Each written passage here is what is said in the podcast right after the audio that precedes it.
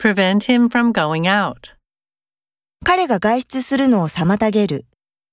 Prevent him from going out. Prevent him from going out. The loss amounts to $50. 損失は50ドルに達する。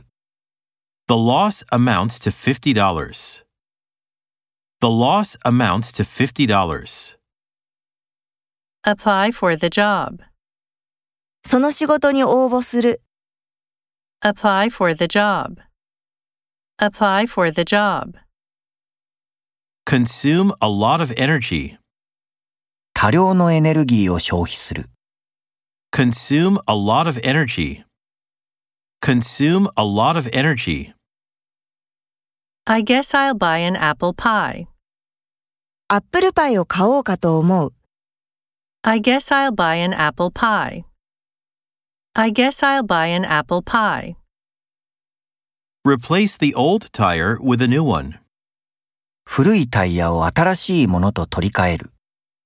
Replace the old tire with a new one. Replace the old tire with a new one.